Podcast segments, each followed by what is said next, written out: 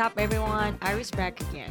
有观众在问卷小小许愿，想要跟疫情有关的内容，所以今天就有了这集跟大家分享。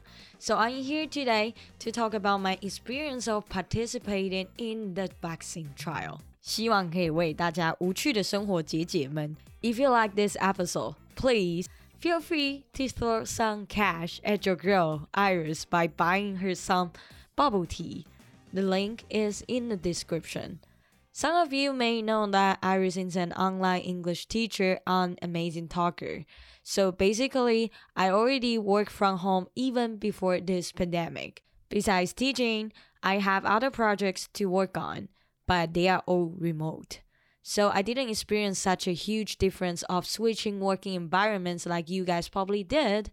But we all know that staying at home makes you lazy. It was sort of stop you from doing stuff. And it is also super hard to keep yourself productive because your home is just way too comfy for work. I know. Sometimes I just want to lay back and watch Netflix. Sometimes I don't even want to pick up the phone, especially when I already have been working remotely for almost a year now. I know your struggles. I have been there. As I mentioned before, today I would like to share my experiences of being a participant of the medical trial for the COVID-19 vaccine.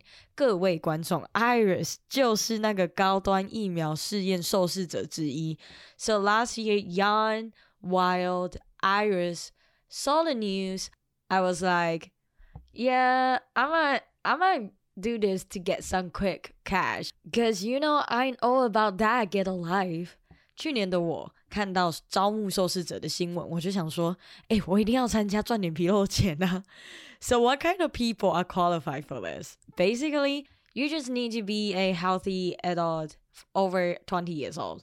But if you ask for my honest opinion, you better be someone who is not afraid of needles and blood tests. 真的，你想要参加疫苗的试验，最好就是不要怕针头，也不怕被抽血 ，because the whole process was pretty hectic. First, they had me do a health examination, which originally cost 2,000 or more NTD, but they definitely pay for that. And certainly, a blood test is included in a health check.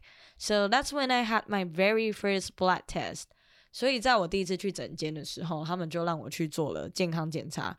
我有看到药单，自费大概要两千块上下，理所当然的，健康检查一定会抽血，所以我当天就抽了我的第一管血。And then two weeks after, I went back to get my first shot. 两周后我就打了我的第一针疫苗。Oh, by the way, every time I go there, I need to take a pregnancy test. 每次我回去都要验孕。Obviously, if you are pregnant, you are gonna be kicked out of the test. After I had my first shot, 打完第一针, they gave me a book in which I must keep track of any symptoms and take the temperature check every day, even when you feel nothing. 他们给我一本记录本去记录我打完针后十四天的所有反应，还要每天量体温，就算没有你也要写。they also gave a ruler to measure how big the swollen part on my arm was. I think that was pretty cute. Then we scheduled the second meeting. The second meeting was one month after the first one, if I remembered it correctly. 第二次回去大概就是接种完一个月后，如果我没有记错的话。当然一样啊，就是把我的记录本交给他们，then do a blood test again. I actually think they treated me like a walking blood provider. 我根本就是一只活体血牛，给他们宰割。But I donate blood regularly even before I participated in the test. So donating blood is nothing new to me. Oh, that's share a funny story when I was donating blood. It was quite funny. I was in the Netherlands and I came back in September last year. We all know that Holland, the Netherlands, is famous for the legalization of weed, aka marijuana. And you have to submit a health declaration form before you donate your blood. They would also ask you some questions in a small room so that people wouldn't donate bad blood. So, of course, I told them I went to the Netherlands And the lady in the blood donation truck was like, Yo, did you smoke weed in the Netherlands? Of course, Iris is an honest person. I said, I didn't smoke weed, but I did eat some space cake over there. Space cake is made of marijuana. 你可以想成是大麻蛋糕。Instead of smoking it to get high, I ate it and got high, and I was super high. When the lady heard about this, she was like, "Oh, okay. I didn't know.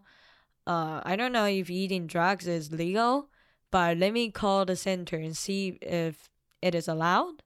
After the center, and yeah, luckily, eating weed is legal. Well, it's it's. I mean, it's not really legal, but it's it's just not in the law. The rule in Taiwan is once you have reported that you did drug in your life, you can never ever donate blood for the rest of your life in Taiwan. Maybe she saw my record of how many times I donated my blood, so she kind of feel like not wanting to lose me. Anyways, just feel like it might be fun to tell this story. Back to the vaccine trial. 第二次回去抽血，再隔一个月就是访查，然后接种第二针。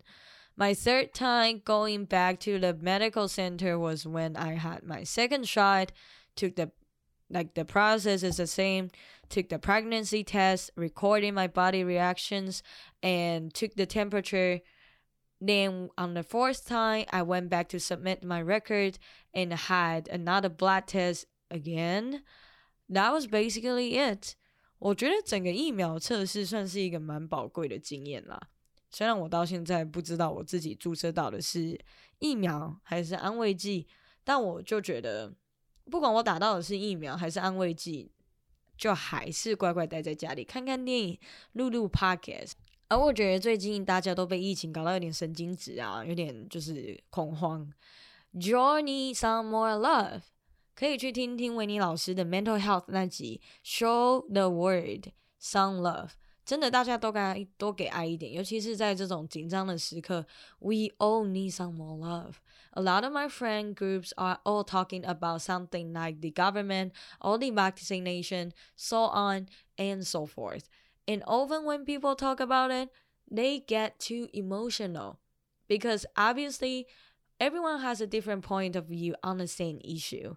But I think at this point, we should all just send love to people and cheer each other up instead of arguing over something that cannot be changed overnight. Personally, I know a lot of street performers who are financially struggling. Also, a lot of people are stressed out like hell. And I really, really do hope that everything is going to get better eventually. I do think everything is going to be better. It's just a matter of time. Let's pray for Taiwan, pray for everyone. 那你听到这里的话，记得要订阅我们的 podcast，你才不会错过新集数。Remember to subscribe our podcast show on the platform you like, then you will not miss out any new episode. 如果你喜欢这一集，please remember to share this episode with your friends who is also learning English. 让更多人都可以听到维尼老师英文听我说团队所制作出非常用心的节目。 Alright, I think that's it for today. Stay strong, stay safe, stay healthy. Also, stay at home. See you guys next time.